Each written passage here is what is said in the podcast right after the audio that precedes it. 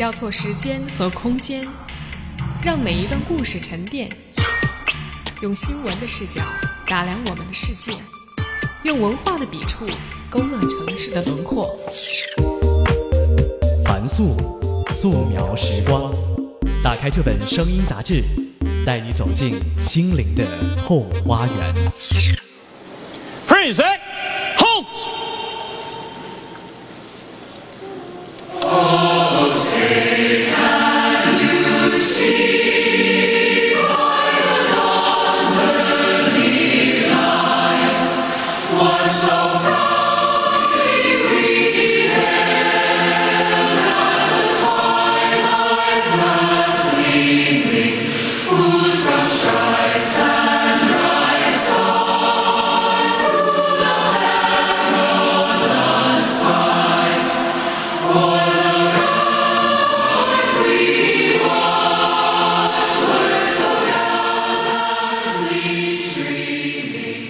这是一个仪式现场。二零一四年五月十五号，星期四，在纽约一座庞大的地下大厅里，美国总统奥巴马和其他政要、遇难者家属以及救援人员共同参加了美国国家九幺幺纪念博物馆的落成仪式。This morning, we'd like to share just a few of these stories the museum tells. Ladies and gentlemen, it is my honor to introduce the President of the United States of America, Barack Obama.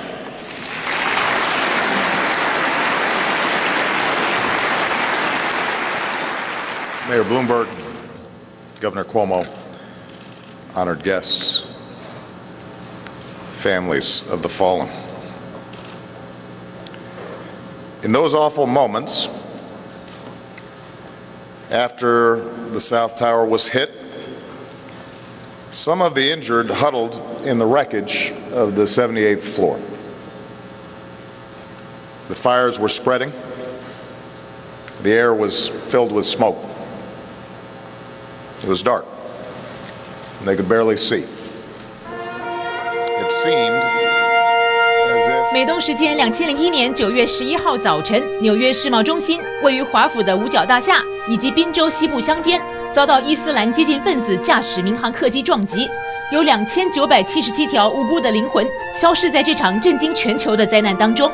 十三年后的今天，位于世贸双塔遗址下的九一一纪念博物馆终于开幕，世人可以近距离看见幸存者惊慌奔逃的楼梯，来不及驶离现场的消防车，沾满灰尘的罹难者衣物，世贸中心电梯的巨大马达，还有好几万张罹难者的照片和事件后的记录。如果没有这条新闻的提醒，可能我们都不会刻意去掐指计算，九幺幺恐怖袭击已经过去了十三年。十三年间，很多人、很多事、很多思想、很多意识都已经发生了巨大的变化。好比我自己，十三年前我是江西小城里的高一的学生。说实话，当时的我根本不知道恐怖主义是什么。美国离我这么远，这件事情跟我有什么关系呢？十三年之后，你会发现，恐怖主义可能就在你身边。它会发生在北京、昆明、广州、乌鲁木齐，会发生在天安门、汽车站、火车站，甚至菜市场。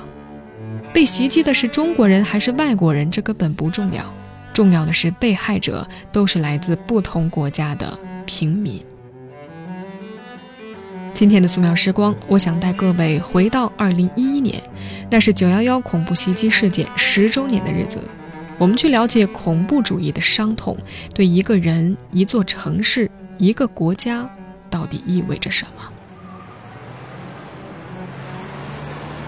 二零零一年九月十一号上午，由日裔美国建筑师山崎实设计的世贸双塔，像往常一样迎来了上班和参观的人群。这栋大楼的所有窗子都只有四十六厘米宽，反映出设计师的恐高症和为了使办公人员感觉安全的需求。作为地标，双塔也享受到与巴黎埃菲尔铁塔同样的命运，遭到了纽约人的冷嘲热讽。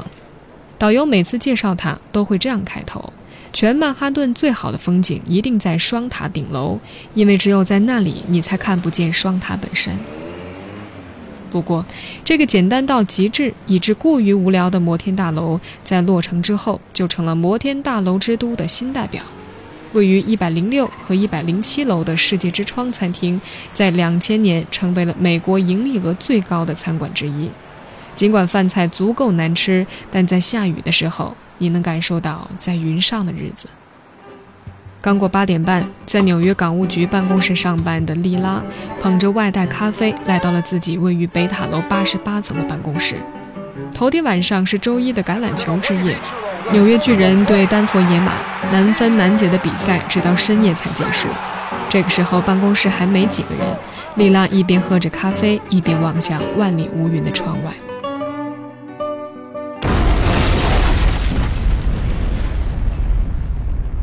突然一阵巨大的震荡，很快又停了下来，感觉就像一列全速的火车冲进了大楼。事后，楼里的人们通过电视新闻才知道，实际上这是一架净重一百二十四吨的波音七六七飞机，携带着三百七十三立方米的燃料，以每小时将近一千公里的速度撞向塔楼，随即产生的火焰温度高达两千度。莉拉看见浓烟四处冒起，起初她怀疑是地震，开始跟同事们寻找烟的源头。这时候，一个从楼上跑下来的男人大声对他们喊：“大楼遭到了撞击，赶紧逃命！”这个男人的名字叫 Frank de Martini，直到今天，莉拉都不能忘记他的名字。如果没有他，也许整个办公室的员工都会跟着塔楼一起消亡。他们一起走楼梯，来到了七十八楼。这里是空中大堂，也是换乘楼层。另外一个换乘楼层在四十四楼。一九九三年汽车爆炸案时，莉拉曾在那里工作。自从那次爆炸案之后，世贸大楼拓宽了消防通道，并增加了人员疏散的演习次数，这使得911袭击之后，一万五千人能够有序地撤离大楼。与此同时，双塔内部一百九十八座世界上科技含量最高的电梯，在突然遭受飞机撞击之后，成为了死亡的陷阱。根据今日美国的估算，有两百人死于电梯之内。有的因为缆线被火烧断坠楼而死，有的则被电梯井里四窜的火焰烧死，更多人被自动预定程序锁在了一楼大堂的电梯里，直到大楼倒塌。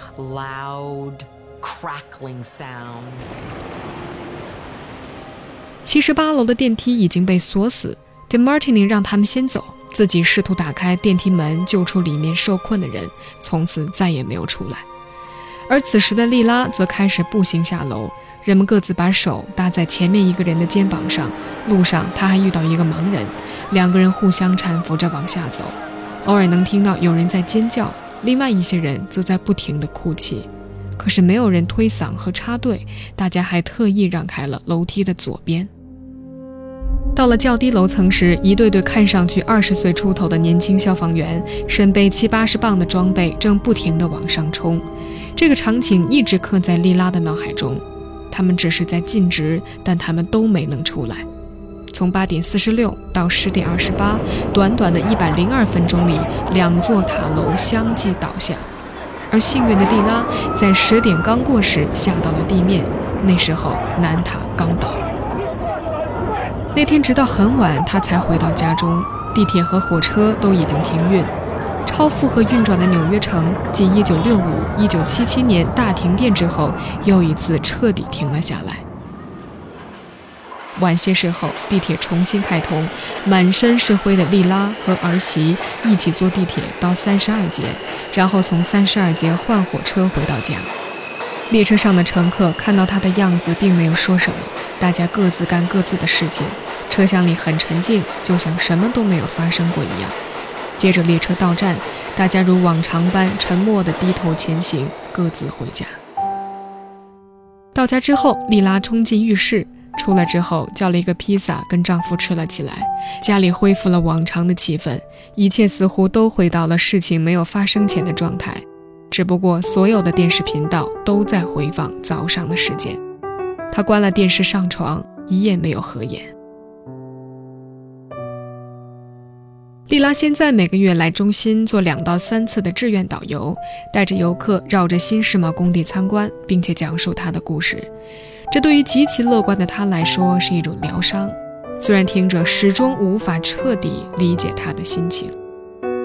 南方人物周刊的记者在纽约旁听了一次他的导游，他和港务局的同事 Peter 一组，带着十几个游客沿着世贸周围讲解。中途，他拿出一张孙女的照片，告诉中国记者，这张照片当时就压在办公桌玻璃板下面。大楼倒塌之后，纽约市政府把所有能找到的物品都拍照，并且编号放在网上。他居然找回了那张照片。就在他讲解的同时，遥远的中国发生了动车相撞事件，车头被迅速掩埋。不止一个遇难者家属表示，逝者的随身物品丢失了。还有另外一面幸存者的故事。九幺幺之后不久，一名叫做 Tania 的幸存者无数次对游客和记者讲过一个很伤感的故事。飞机撞击大楼的时候，他在南塔楼的七十八层，全身被烧伤得很厉害。他的未婚夫在北塔楼里没有走出来。不久之后，《纽约时报》用头版质疑了他的故事。首先是未婚夫的家里人并不相信这段关系的存在，接着他所说的公司也否认有过他这个职员。几乎每场灾难之后，一小部分人都会假装自己是受害者。以九幺幺为例，遇难者家属分别能够获得八十八万到四百一十万美元不等的赔偿金，而与此同时，也必须放弃起诉政府或者航空公司的权利。但是 Tania 不是冲着钱去的。他一度还担任一个遇难者协会的负责人。九幺幺之后，曼哈顿地区的律师们对五百三十九个人进行了起诉，其中小部分罪名是盗窃和非法闯入，但是大部分是那些号称自己丢了工作、丧偶的人们。其中一个叫做梅耶尔的两个孩子的母亲，在袭击发生两天之后致电警方说，她的丈夫还埋在废墟里，警察迅速带她来到现场。救援人员冒着生命危险挖开水泥块搜救，但是梅耶尔却突然间消失了。四个月之后，他被曼哈顿最高法院以鲁莽致险罪判处了三年监禁。在纽约这样的大城市里，有太多孤苦和渺小的灵魂。九幺幺给了他们一个受到他人同情和关注的机会。他们渴望成为幸存者，这样就能与比自己无限大的东西联系在一起，从而见证历史。Hello, darkness, my old friend. I've come to talk with you again. Because a vision softly creeping left its seeds while I was sleeping. and the vision that was planted in my brain still remains within the sound of silence. In restless dreams, I walked alone, narrow streets of cobblestone. Neath the halo of a street lamp I turned my collar to the cold and damp. When my eyes were stabbed by the flash of a neon light That split the night And touch the sound of silence. And in the naked light I saw ten thousand people, maybe more. People talking without speaking, people hearing without listening, people writing songs that voices never share, no one dare disturb the sound of silence. Fool, said I, you do not know. Silence like a cancer grows. Hear my words that I might teach you. Take my arms that I might reach you. But my words, like silent raindrops, fell. And echoed in the wells of silence. And the people bowed and prayed to the neon god they made. And the sign flashed its warning in the words that it was forming. And the sign said the words of the prophets are written on the subway walls and tenement halls and whispered in the sounds of silence.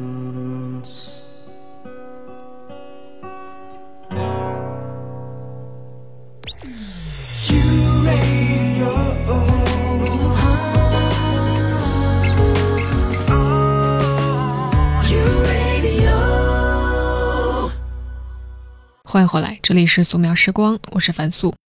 Vincent William 九幺幺那天是六十五辖区的一名一级消防员，一直到二零零四年才退休。第一栋楼倒塌的时候，他到达了现场。在那之前，没有人能想象楼会倒塌。大家脑子里能预想到的，只不过是跟往常一样干活，进入大楼，救出里面的人，然后回家。Vincent 开着自己的车来到现场，所有走出来的人都满身灰白，如泥塑一般。现场的指挥官和副指挥官全部死去，整个指挥中心被倒塌的大楼彻底掩埋。他根本不知道要向谁报告，只是像往常一样从后备箱里拿出了制服和工具，开始上路。尽管做足了心理准备，但拖出肢解的尸体放入尸袋的时候还是很难受。里面有他的同伴。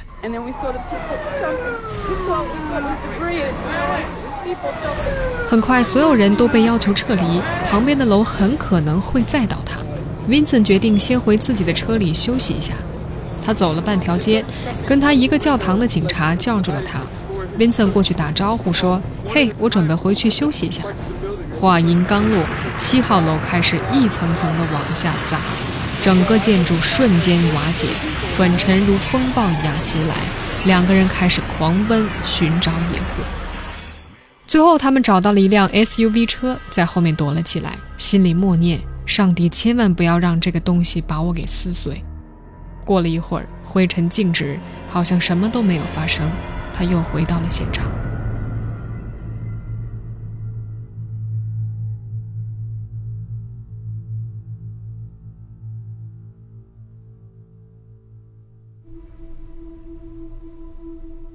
退休之后，Vincent 成了一名牧师。记者问他：“作为一个牧师，你是否问过上帝为何让这样的事情发生？”他摆了摆手说：“我真诚地问过，但并没有得到一个答案。除了专业救援人士，当天还有大批普通的纽约市民自发前来，觉得自己必须做些什么。随后，他们带着创伤离去，却往往被轻易地忽略。作家 Harry Singer 和几个朋友在世贸遗址待了几个星期，他们带了很多烟，可以分给在那里的警察和消防员。”当时在现场，没有人能想到这将在历史上成为一个标志性事件。人们所能做的不过是不停地搬动水泥块，直到耗尽最后一点力气。Harry 当时负责送水和去附近的建筑物里疏散人群，并且还要站在危房前面，谁也不知道附近的房屋什么时候会倒。三十个小时过后，大家都很清楚，没多少人能活下来了。Harry 发现，在这种关键时刻，男人往往起不到什么作用，因为木已成舟。反而是他的几个女性朋友的出现，给了在那里长期工作的人以安抚。像 Harry 这样的热血青年，有好几个晚上就只能睡在旁边的服装店里，衣服撕烂了就换上店里的衣服，没地方洗澡，一个星期下来就像要饭的似的。以往，每当士兵从战场回来，人们都会好奇地问：“你杀人了吗？干掉几个？”士兵们往往选择沉默。这跟从世贸现场回来的人情况一样。作为一个纽约人，Harry 在之后的十年再没有谈起过这段经历，直到接受采访的那天，他已记不清是否看到过尸体被运送出来。他的大脑已经强制抹去了这部分的记忆。回到布鲁克林之后，他开始频繁地和女朋友吵架，变得极其易怒和暴躁，最后把自己流放到了三千多公里之外的西雅图。三个月里，他租了一间只有一张床和一个洗碗池的单人房。同住一栋楼的都是一些刑满释放犯和刚康复的精神病人。他在那段时间里没听过音乐，没跟任何人说过话。他说自己所面对的是一个庞大的、令人绝望的东西，一个身体系统根本无法消化的东西。想要继续活着，你只有两个选择：到处跟人哭诉。或者闭嘴，自己解决。So, so you think you can tell heaven from hell, blue skies from pain? Can you tell a green field from a cold steel rail? A smile from a veil. Do you think you can tell? So, do you think we can change everybody that hates before it's too late? So proud to be free, but who can we blame? Don't be ashamed. Do you think we can change?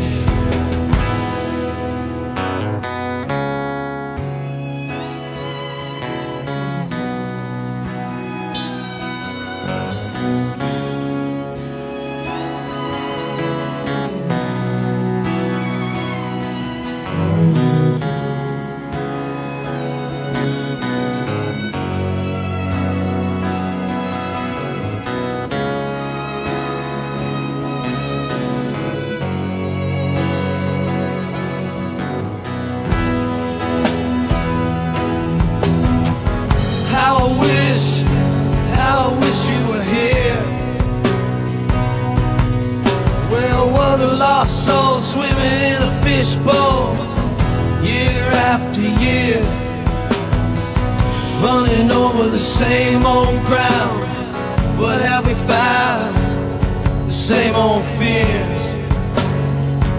Wish you were here. Don't need, any more pain. We just need to remain on the very same page. So much to gain.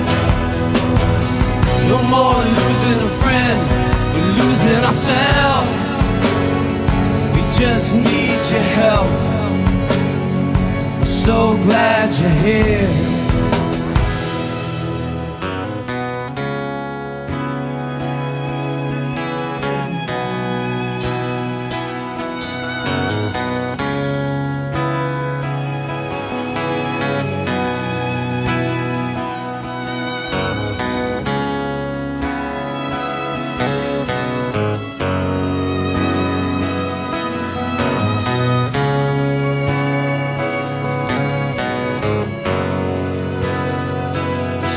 Glad you're here. You radio.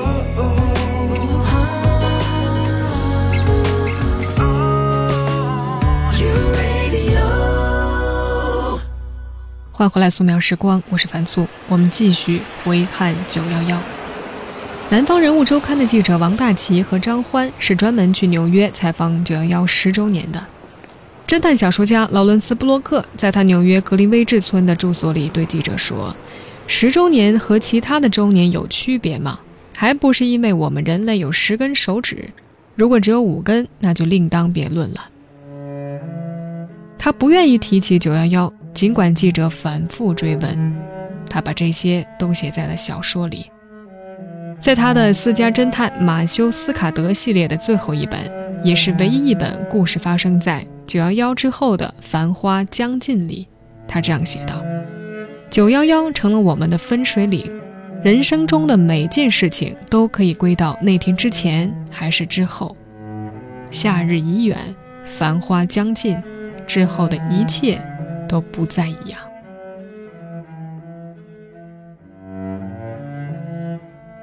老林是劳伦斯·布洛克的夫人。自从2011年年初去过中国之后，他们喜欢以老林和老布自称。谈起911，他说那次事件之后一个星期里，空气中都能闻到烧焦的气味。那种气味不但来自建筑材料，还来自于尸体。想起这些，他的胃里就一阵恶心。事发当天，从老两口格林威治村的公寓窗户望出去，可以看到浓烟四起的塔楼。人内心的脆弱被外化。可过了一段时间之后，事情又恢复到原来的样子。老布说：“其实任何事情都是这样，你会先感到震惊，接着做出反应，之后还有更严重的创伤。可生活还是要继续。”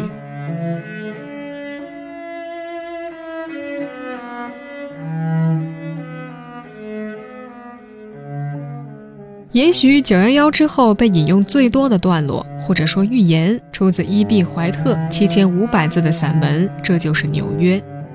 老布用在了他最富野心的作品《小城的题记》里。他这样写：纽约最微妙的变化，人人嘴上不讲，但人人心里明白。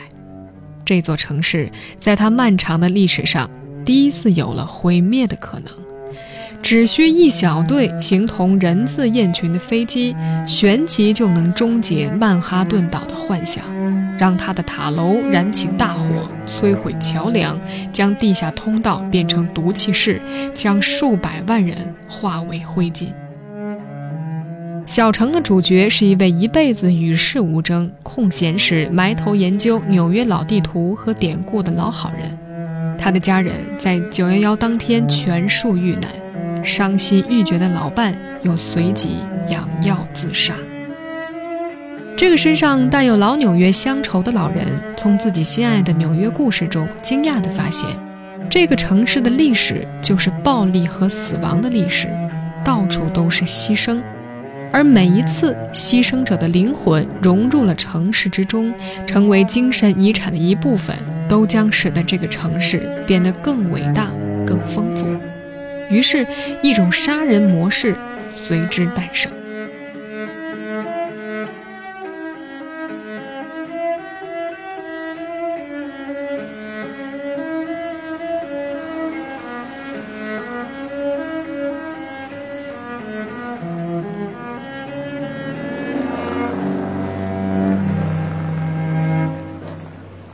南方人物周刊的那次访问，还找到了一位政客。民主党的政治顾问 Hanks，他曾经作为克林顿的智囊团成员驻扎在华盛顿。采访他的时候，911的策划者本拉登已经被美国人击毙。跟大多数纽约人的反应一样，本拉登的死对于 Hanks 来说只有些许的释然，但是用时太长。他认为美国人一直很幸运，这片土地被两个海洋隔开，边境线的两边一直都很安全。这片孤立大陆上的人们很少把眼光投向外面的世界，但是九幺幺告诉美国人，事实并不是这样。美国一直都是国际政治的一部分。纽约的政治，或者说任何民主国家的政治，也许都有一个特点，那就是只有危机才能创造出新的领导人。共和党人拉瓜迪亚当选，是因为城市里巨大的腐败问题。之后的共和党市长约翰·林希获选，也是因为危机。当时的纽约被称为“世界海洛因之都”，失业率和犯罪率居高不下，城市几乎陷入瘫痪。而下一个共和党人朱利安尼成功竞选市长，则是因为城市里的犯罪率居高不下，他又正好是个联邦检察官，并且起诉了许多高知名度的犯罪集团首脑。二零零一年之后，纽约的危机变成了恐怖主义的威胁，这导致商业领袖布隆伯格成功胜出，因为只有他才有能力挽留住纽约丧失信心的商业精英们。正如伊碧怀特在他的散文里所写的，纽约这座城市在历史上常常遭遇崩溃的威胁，早期是船员带来的鼠疫和瘟疫，接着是食品和资源供应链的崩断。还有席卷陆地的飓风和海浪，而更严重和持续的是人的暴力和欲望，直到九幺幺的出现。九幺幺对于纽约来说意味着什么？Hanks 回答说：“在我的记忆里，纽约头一次不再是美国的骄傲。记得在一九七五年，当纽约几乎破产并开始抱怨的时候，国会和参议院说让他死吧，他在教育、医疗、福利上花钱太多。二零零一年之后，美国人说让纽约活下去，这里成了一个吸引人的地方。”从来没有那么多的游客来到这里，从来没有那么多新的工程项目进行，更多年轻人进入学校，更多移民选择纽约。光是在皇后区就有一百六十五种不同的语言。九幺幺之后，纽约人变得更为的贪婪，耐力也更足，而那些想让自己耐力更足的人也成为了纽约人。那么，如果九幺幺没有发生，纽约会怎么样呢？Hanks 的回答说：“朱利安尼会成为历史的注脚，布隆伯格成不了市长，失业率会上升，华尔街的工作会被转移到别处。从某种程度上来说，911再造了这座城市，那是一次巨大的损失，但也是巨大的收获。如果没有911，这座城市将陷入更严重的灾难。”恐怖袭击带来了新的生机，全国的眼光聚焦到了这座城市，政府愿意为这座城市提供更多的社会福利服务。记者的最后一个问题是：那你怎么样看待纽约的未来呢？他回答：这么多年来，纽约的政治图景改变了很多，但贯穿始终的鲜明特征是持续、巨大而迅速的变革。在洛杉矶，人们相互见不到，他们都坐在车里；在纽约，人们没有选择，他们只能待在地铁里。他们必须看着每个人的脸，必须忍受高温和严寒。大部分的新移民成为中产阶级之后，就会搬离这里。他们会选择新泽西、宾州，然后会有新的移民补充进来。所以，纽约是一直在变化和兼容的。未来的问题在于，新来的移民是否会选择同样的方式？纽约能否提供独一无二的机遇？这都取决于一个信念：你想让这个城市活下去，那么做点什么；如果你想让这个城市就此死去，那么什么都别做。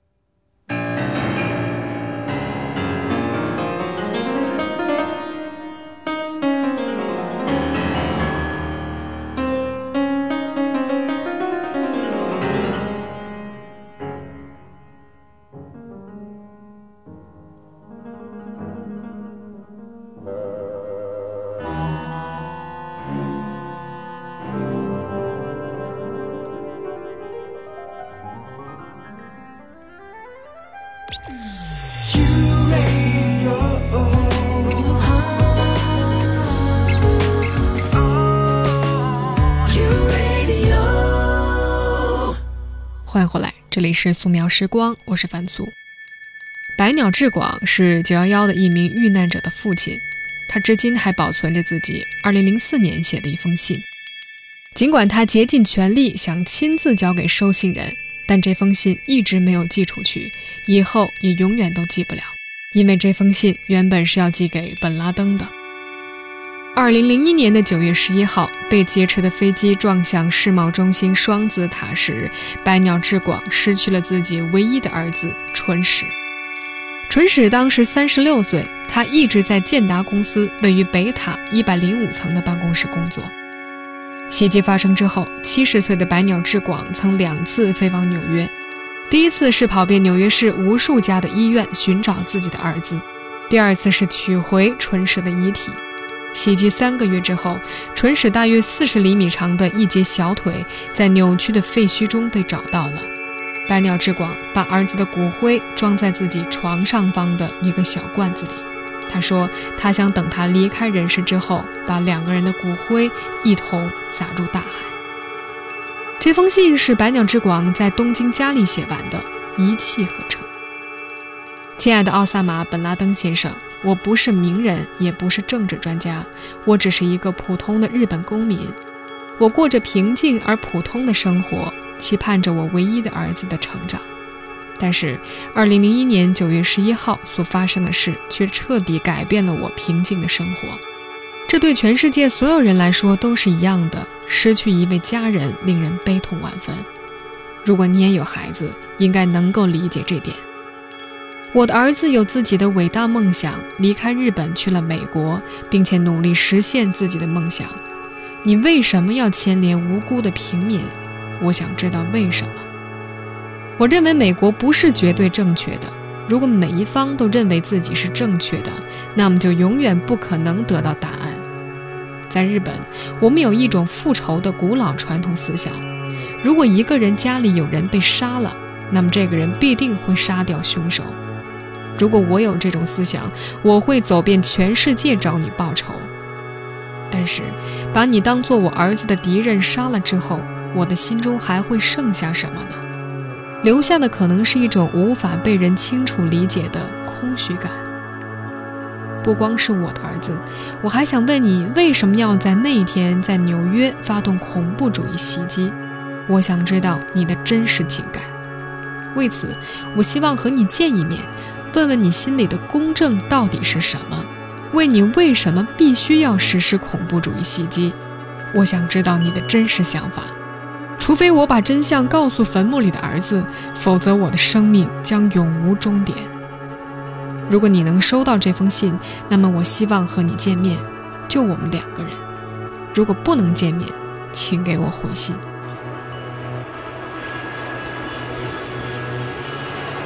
为了和本拉登见上一面，百鸟志广去了巴基斯坦，接着开车在巴基斯坦的荒山里转了一个星期。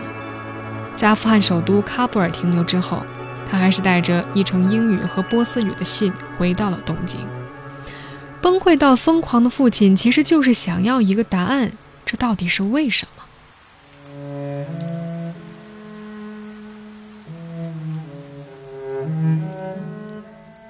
时间可能会稀释一切。南方人物周刊那次的采访，他们发现纽约人还是无法给出外人恨美国的理由，他们的回答却惊人的相似：这个世界总会有疯子。接着会举出挪威奥斯陆的惨案作为例子。疯子的说法似乎过于敷衍，但某种程度上来说，他们比常人更为的理性和专注。就算死亡，也带有浓重的宗教意味。不时称911为美国当下一代人的珍珠港，可是只要算一下那些失去的生命。世贸中心两千七百五十一人，五角大楼一百二十五人，滨州坠落的飞机四十五人，四架飞机上总共二百五十六人。九幺幺袭击死亡人数已经超过了一九四一年日本偷袭珍珠港，并且绝大部分目标是来自一百五十五个不同国家的平民，他们的生命终结在了十九个携带小刀、裁纸刀、胡椒喷雾器的恐怖分子手上。其中，纽约市的损失最为严重，三百四十三位消防队员、二十三位警察、三十七位港口管理局警察丧生，六十个公司丧失了雇员，他们被大楼砸成了一万九千七百一十二块尸体碎片，大部分已经无从辨认。时任纽约市长的朱利亚尼在二零零一年就参加了二百个葬礼，多数棺材都是空着的。事后一个月，纽约的经济损失高达一千零五十亿美元，减少了十万个工作岗位，两千五百万平方英尺的办公室面积消失。可是，纽约是一座永不停步的城市，它永远都面临着两条出路：要么停滞等待死亡，要么大步向前创造生机。于是，一百五十点六万吨瓦砾从废墟中被清走。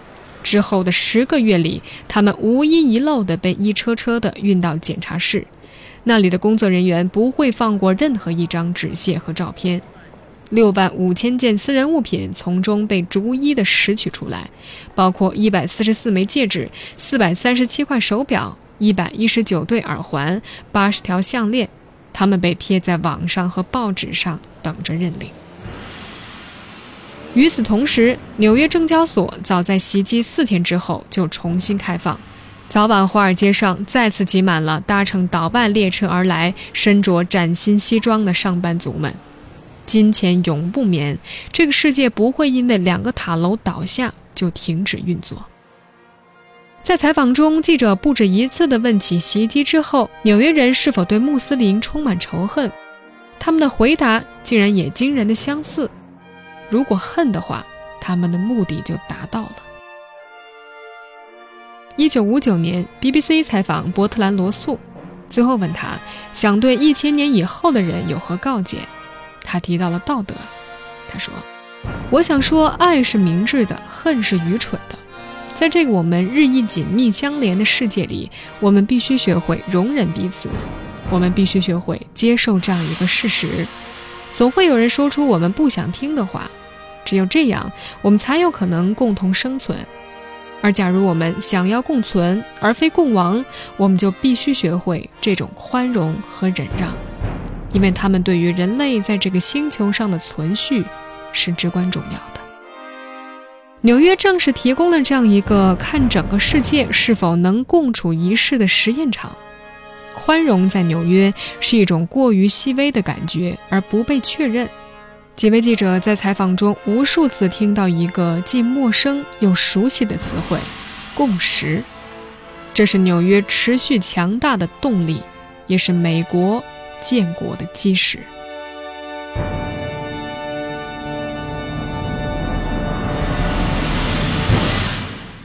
好了，感谢各位收听本期素描时光，范素在香港，祝你平安快乐。最后为大家送上的是席琳迪翁演唱的《天佑美国》，这是九幺幺美国国难发生之后的希望之歌。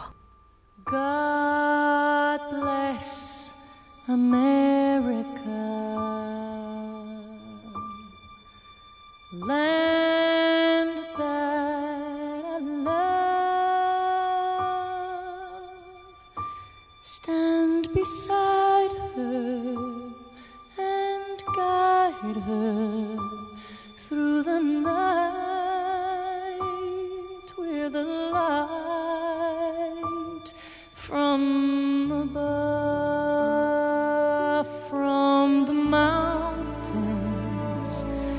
to the prairies, to